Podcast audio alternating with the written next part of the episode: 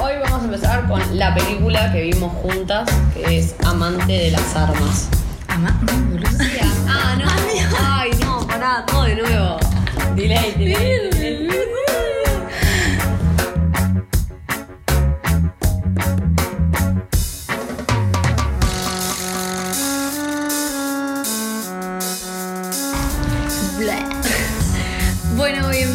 Tercer podcast de antes de la previa. ¿Cómo están? Gracias, qué bueno, voy a escucharla. Bueno, a ver, Cande, ¿qué temas tenemos para arrancar? Bueno, hoy vamos a hablar de Amigos de las Armas, una película con Jonah Hill y el otro guachín. Después tenemos eh, Vos que tenés para leer, Yo tengo para leer un libro que estoy de democracia, Ojeando. ¿no? Ojo, bueno, estás el libro de democracia, después de Fausto, y de asesinos seriales y bueno, y, otro, y otras cosas. Bueno, la película esta está, bueno, está Jonah Hill y Miles Teller, no sé si, lo ubican de Proyecto X. Proyecto X, también está Bradley Cooper. Eh, y nada, se trata de una película de un, un pibe que tiene un trabajo como medio de mierda, que es como masajista de gente cheta en Miami, no, no tiene mucha plata, vive con su mujer. Y en un funeral se encuentra el primo que parece que estaba haciendo como una especie de negocio con armas. Eh, y en un momento él lo invita, o sea, este primo lo invita, o sea, el primo sería Jonah Hill, lo invita a David, que es el protagonista, a unirse a su negocio, que lo que ellos hacen es que le venden armas al gobierno de los Estados Unidos. La película te muestra cómo ellos van eh, empezando a subir eh, económicamente, cómo empiezan a tener mucho éxito con este negocio, hasta que terminan como poniendo su propia empresa. Grande con una buena, o sea, se compran departamentos. Sí, autos. él vivía con la mujer en un departamento así re choto y termina mudándose a un edificio enorme con una vista tipo en Miami. Eh, nada, él tiene una hija. Y te va mostrando todo lo que son los excesos, o sea, ellos estaban haciendo tratos de 300 mi- millones de dólares y eh, te muestran cómo es que se enojan por haber perdido 20 millones de dólares, pero Sí, en realidad te das cuenta que el, el protagonista que es David está como, bueno, él está, no le molesta tanto el tema de la plata, lo que quería en realidad era porque tenía un trabajo de mierda y ahora estaba contento, pero el que como que más obsesionado está con este tema es Efraín, que es el primo. claro, que es Jonah Hill. Eh, y nada, la película está muy buena porque no sé, es como. Es muy violenta, o sea, no violenta, pero te muestra como todo el tema de las armas y todo el, o sea, toda la plata que hay atrás de todo eso. O sea, te mostraban un soldado decía no sé cuánto, pero era, 17 mil 17.500 dólares. era lo que salía, tipo, Equipado. equipar a un soldado americano, Y en ese momento estando en guerra con, no sé, Afganistán todos los países ahí de Oriente Medio. Y nada, y la película tiene un muy buen final. Muy tiene un bueno. muy buen como clímax y todo ese tema es, es increíble. O sea, con Reggie no la podemos parar de ver. No, además también es súper interesante eso y también ver cómo es que, por ejemplo, nosotras, imagínate ahora conseguís un trabajo y ganás 30 mil pesos, y pero eso es un montón, y después capaz tenés una familia, tenés que pagarte cosas, y ya 30 mil pesos no es nada, entonces ganás un poquito más, y te cambias un trabajo que ganas 600 mil pesos, y por, o sea, no, no sé cómo, no, pará, es que lo tengo en mi cabeza, pero no sé cómo explicarlo, o sea, sería Vos imagínate que tenés un trabajo promedio ahora y pasás un, un trabajo buenísimo y ya el triple de la plata que ganaste antes te parece nada. Entonces te volvés obsesivo, como ya empezás a tener tanto, tanto, tanto que... Sí, pero no es obsesivo a lo largo de la película. O sea, él lo que le pasa es que se compromete mucho con este trabajo porque él como que para mí empieza a como darle un sentido a su vida. O sea, él vivía de vender sábanas y dar masajes a la gente, tipo, cheta, o sea, no era una vida muy digna, pero él tipo lo que tiene que hacer es, bueno, buscar los contratos, saber dónde ellos pueden meterse, hablar con la gente, como que empieza a tener algo más productivo y algo que le está yendo bien, en lo que él es bueno. Entonces él está contento, yo creo, más por ese lado, por estar como trabajando de verdad. Pero el otro como que en realidad está obsesionado con la plata, pero te lo pintan como el gordito simpático, tipo, este, bueno, al principio de la película que saca tipo una AK-47 y empieza a disparar, como que ya te das cuenta que es medio inestable, señores, el, el que sería Jonah Hill. Es que, imagínate tener tanta plata. Es lo que hablábamos una vez, no me acuerdo con quién, seguro que era con vos, pero no sé con quién, capaz era con otra persona, que en un momento el tener tanta plata termina siendo papel. No, no te sirve de nada. O sea, ya 100 dólares no son nada, no, no haces nada con 100 dólares. Claro. Como que te da igual, por ejemplo, lo de Pablo Escobar, que para calentar a su hija quemó creo que eran como 100 mil dólares. eh, La línea para calentar a su hija, pues 100 mil dólares no le es nada. Yo podía comprar una estufa con 100 mil dólares, boludo. Es que estaba, bueno, estaba refugiado, todo eso estaba escapando. Ah, ah, claro, pero no es que boludo, era- tipo, mm, ¿qué voy a hacer? No, no, pero llega un momento la plata no les importa y para mí termina siendo papel. Ujú. Porque tenés tanta. ¿Qué haces con tanta plata? Pues bueno, te compras una casa, ok, la decorás lo más lindo que puedas, ok, te compras un auto. Al final termina siendo plata por plata, o sea, la gente empieza a invertir plata para ganar más plata, pero como que vos, tú trabajás y haces todas estas cosas que te dan plata para ser feliz, o sea, para después comprarte, no sé, irte de vacaciones, para comprarle cosas a tu familia, para vos comprarte algo que te guste y cuando ya es tanta plata y el único fin es la plata, entonces el único fin no es nada, o sea, atrás de eso, ¿qué hay? O sea, ¿qué vas a hacer con toda, toda esa plata? Nada, tipo, ya, ya tenés todo, o sea, ya no hay más que te puedes comprar. Entonces. ¿quién es más feliz? El que tiene muchísima plata y se puede comprar lo que quiere y viajar. No, yo y- creo que está bueno tener otro. plata, pero cuando ya es un exceso, o sea, nadie tiene tanto, o sea, no es muy común que tengas un millón y millones y millones de dólares. No, pero también me parece que es una responsabilidad. Pues yo creo que, por ejemplo, nosotras que estamos en este lugar, que podemos ir a la universidad, que pode- tenemos una buena formación, que te- tenemos, o sea, vir- vale, virtudes como todo el mundo, y vos de ese lugar tenés que hacer algo para ayudar al resto. Entonces vos no le podés exigir, por ejemplo, un chico que vive en la calle, nunca fue a trabajar y tiene que juntar monedas, que implemente algo para salvar a los que están más abajo. Sea, vos también... Nadie le al pobre que salve a. no, por eso, persona. el tema es, tampoco se les exige a la gente que está bien económicamente, que tiene buena educación, que ayuda al resto. Vos estás ahí de casualidad, o sea, no es que vos trabajaste para, yo no trabajé para llegar a la situación que estoy ahora, porque me tocó, como también le tocó al otro y como también le tocó al que es millonario. Entonces me parece que, listo, te tocó ese lugar, también tenés una responsabilidad. Capaz el pobre no tiene una responsabilidad de ayudar a nadie, no, pero porque no tiene ni la, la capacidad de poder ayudarse a él.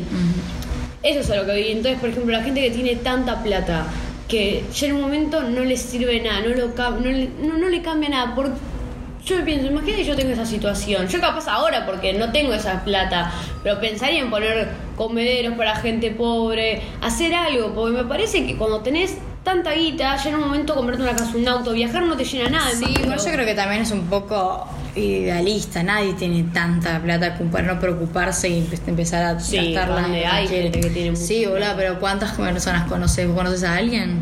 Pero no, por ejemplo, las Kardashian. Sí, no tienen ninguna caridad, nada. Nada. Nada. Es más, la otra vez, yo que la, la re admiro a Kylie, pero por toda la empresa, sí. La mina hizo un programa especial y creo que donó 50 mil dólares a una fundación. Pero la mina después le decís, wow, 50 mil dólares, es un montón de guita. La mina es la, la joven más. Es la joven billonaria. La, la única joven billonaria o la primera, no sé. Sí. 50 mil dólares no son nada, lo gasta el cumpleaños para sus perros. Entonces, eso es a lo que voy. Capaz, puedo decir 50 mil dólares es un montón de guita, pero para esa gente no es nada. Es como que yo a vos, a un pobre le dé 10 pesos. ¿Qué son para mí 10 pesos? Nada. Y capaz para ese pobre, bueno, son 10 pesos. Claro, vos pero podrías darle más que 10 pesos, obviamente. Por eso. O sea, yo le doy 10 pesos, pero después voy y me tiño el pelo con 5 mil pesos, con 4 mil pesos. Entonces no, no, no son nada. O sea, para, para mí esos 10, 10 pesos no significan nada. Claro, pero los gastás en vos. Yo creo que es también un poco egoísta el humano, tipo, de pensar. O sea, antes de. Por eso la gente no es que vive regalando plata, porque tenés cierto como apego a eso. No, pero capaz no regalar la plata, porque yo tampoco considero que esté bien regalar eh, plata, porque la plata significa un trabajo atrás y significa tu esfuerzo y todo. Entonces vos, no, vos tampoco tenés por qué estar dándole plata a la gente. Lo que yo creo que en vez de darle 10 pesos, pones, o no, ni siquiera 50 mil dólares, pones un lugar para comida para la gente de la calle y generas trabajo. Porque, por ejemplo, Messi, Donald Trump, las Kardashian, que tienen tanta guita, ganan por segundo y que pa- para ellas capaz un, un sueldo de... Yo creo que Messi da un montón de donaciones, No, pero Messi tampoco. El chabón es futbolista, tampoco le puedes dirigir, o sea, exigir que dirija una No, empresa. justo Messi es un mal ejemplo, porque Messi es bastante caritativo. Claro. Pero la gran mayoría de todos los famosos tienen mucha Y la gente no lleva ahí regalando plata, me imagino. O sea, en realidad, para tener tanta plata tenés que conservarla. Bueno, había una frase de Kino que era para hacer para hacer una una masa de ¿cómo era? Como hacer una masa de dinero tenés que hacer pol- eh, harina a los demás. No, pasó una torta de dinero o algo así. No, una era como algo pizza. No, una creo que era tipo para hacer una masa de dinero tenés que hacer harina a los demás. Ok. Y por ejemplo, eso se ve en Rockefeller, porque vis- viste el Empire o el Rockefeller Center Sí. en Nueva York, fue uno de los edificios más grandes y más conocidos en el mundo. ¿Y por qué es que yo también eso? Porque, por ejemplo, el pibe en vez de gastar 100 mil dólares que le iba a salir la construcción, gastó 40 mil dólares. ¿Por qué? Porque la gente estaba en una crisis. En la Gran Depresión, Unidos, claro. Y la gente formaba abajo, haciendo fila para subir a ser obrero. Y cuando se caía una persona, porque la gente, imagínate vos estás toda tu vida en, una en a las alturas y un día te marías y no tenían arnés, no tenían seguridad los trabajadores, entonces se caían. Entonces cuando uno de los trabajadores caía y reventaba contra el piso y se moría, subía otro. Ay, Dios. Y así fue la explotación que hubo. Hizo harina a todo el mundo. Pero se construyó el Rockefeller Center, se construyó un edificio. Bueno, el Empire State también está construido Todos. ahí, en esa época, sí. Todos así, todos los lugares grandes. Bueno, y hablando de esto, ¿de qué estás leyendo, Reggie, vos ahora? Eh, estoy empezando a leer variaciones sobre la teoría de la democracia de Giovanni Sa- Sartori. No sé si escucharon el episodio anterior, anterior que Reggie se cambió de carrera y ahora está intentando, no sé, ¿qué estás haciendo? Preparándote para el año que viene para ciencias políticas. Claro, mi problema es este. Yo en el colegio nunca fui muy de leer. Estábamos con Cande y Cande en los recreos me explicaba biología, geografía. Era una, un- una masa de todas las materias explicando. Comprimidas en 20 minutos de recreo. Todo, todo. Pero porque yo la verdad nunca leí. Lo- o sea, nunca tampoco. Nunca leí, ¿sabes que nunca leí? Tipo, No. no sé leer, me parece. No, el tema es, a mí me gustan los libros así de historia, de poli, no me gustan los libros de historia, entonces digo de... me gustan de historia, pero no me gustan los libros de No, historia. me gustan, me gustan los libros de historia y todo así, pero no me gusta, por ejemplo, Harry Potter, esas cosas no me Ah, gusta la leer. fantasía, la claro. ficción. Entonces me metí como, no, a mí no me gusta la lectura y me gustan otras cosas. Entonces, eh, ahora estoy tratando de empezar a ponerme en tema para ya el año que viene arrancar con toda. Y empecé con este libro sobre la democracia, sobre las variaciones, y tiene frases pero muy buenas. Y cosas que son tan lógicas que ni siquiera las pensás y cuando te dicen es claro, es obvio. Creo como el que decía Maxis antes. Ay, Maxis. Maxis. bueno, continúa. No, no, decilo. No, no, continúa. Pero sos boluda. Sí, sí. Bueno, eh, entonces, por ejemplo, no sé. Acá hay una frase de Miguel Una, eh, Unamundo que decía: Cuando se haya matado del hambre, jugaremos a la democracia. Y es, y es verdad, o sea, la democracia es el, el gobierno de todos, que todos participen, pero tenés gente que se está muriendo de hambre, o sea, entonces ellos tampoco participan de la democracia.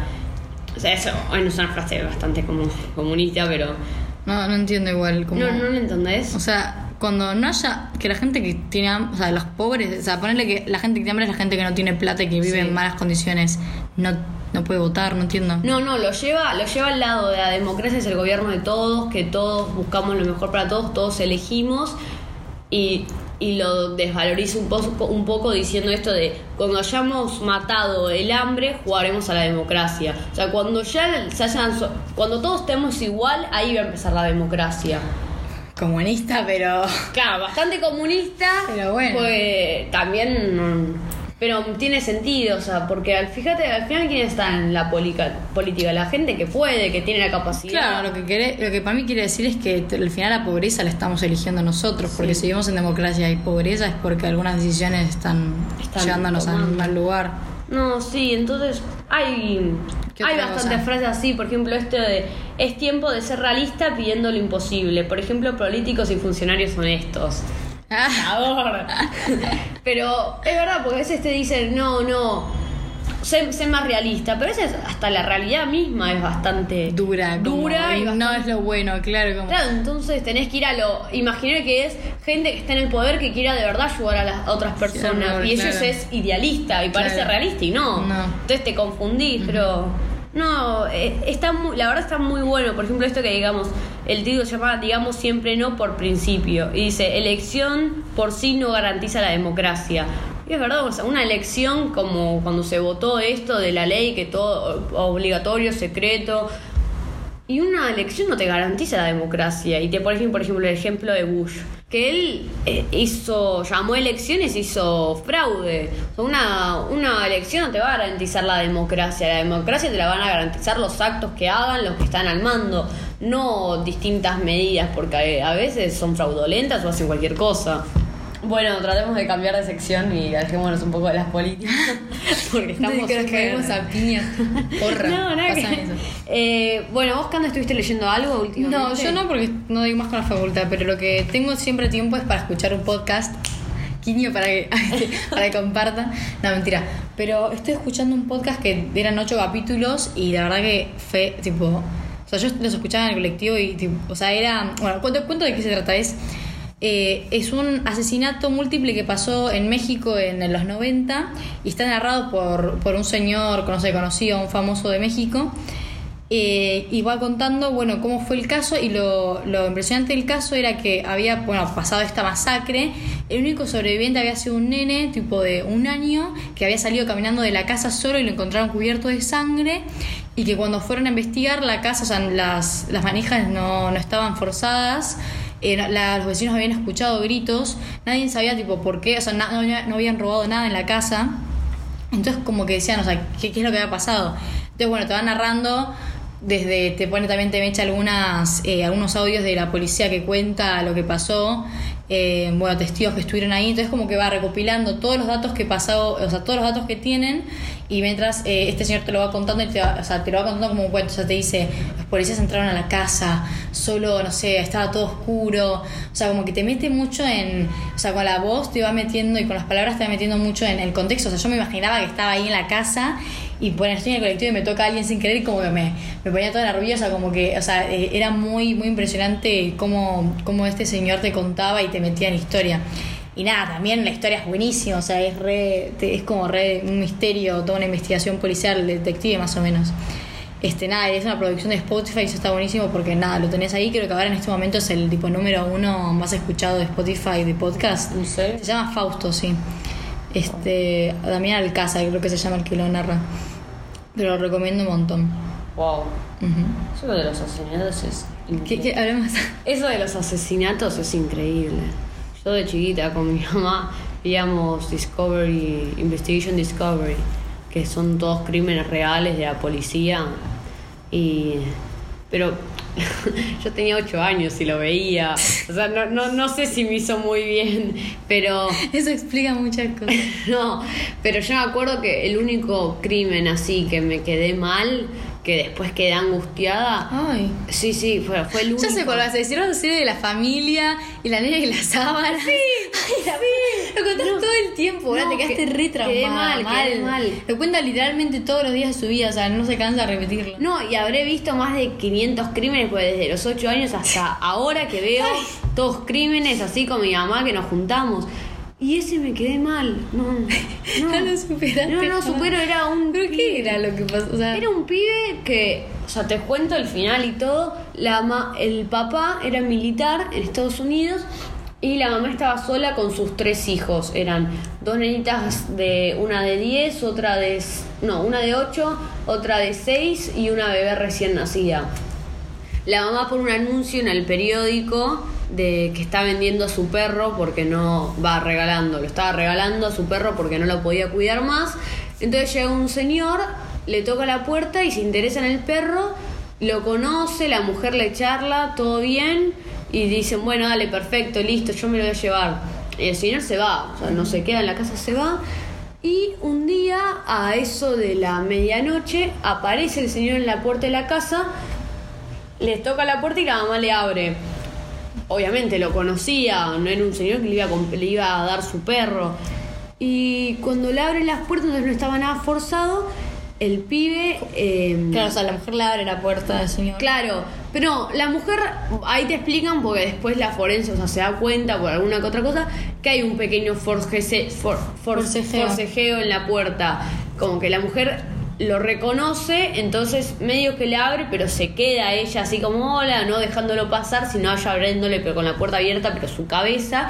Y el señor trata de entrar y la mujer empieza a forcejear para que se vaya. Abre el, el pibe la puerta, la mujer corre y estaba en el cuarto con la hija. Y el señor este a la mamá la viola adelante de su hija. No, con razón Eh, te hace trauma. No, no, era un horror. La hija estaba, de 8 años estaba ahí en la cama con la mamá, porque estaban las dos charlando, qué sé yo. Ellos sea, estaban en una situación totalmente... Bueno, el, que te- el podcast este de Fausto también tenía un montón de cosas horribles. Yo estaba en la depiladora y mientras escuchaba, tipo, y lloraba, pero por el podcast, no por tipo, el dolor. Horrible, la mata la mamá, después la mata la hija, va con la hija de 6 no, años claro. que la nenita se escondió abajo de la sábana para que el pibe no la vea, o sea, la, la mente de De ese... inocencia, sí, Claro. de la nena y del ma- macabridad, de, no sé cómo se dice, Y pero. Nada, la mata y a la bebé la deja vivir. Claro, para mí eso es lo que, o sea, a mí también hay algo de eso en el podcast de Fausto, como que lo más te choqueas cuando hay violencia contra gente, tipo contra niños, contra gente que decís, tipo, pero nadie puede ser tan malvado para hacer esas cosas.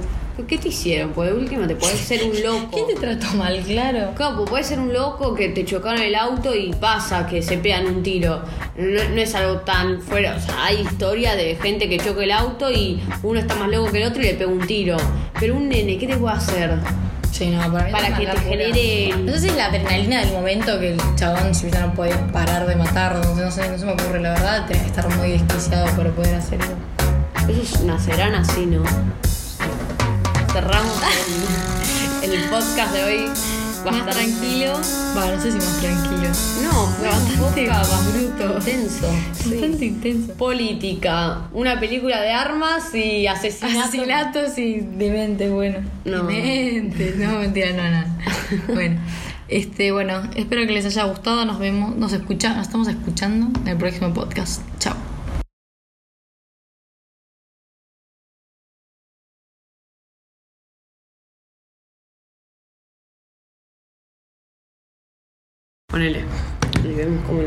Pegamos, te decía. Sí, como lo vemos como lo pegamos, lo tengo que pegar yo, boludo. Estoy tres horas tipo viendo de mecho ese comentario.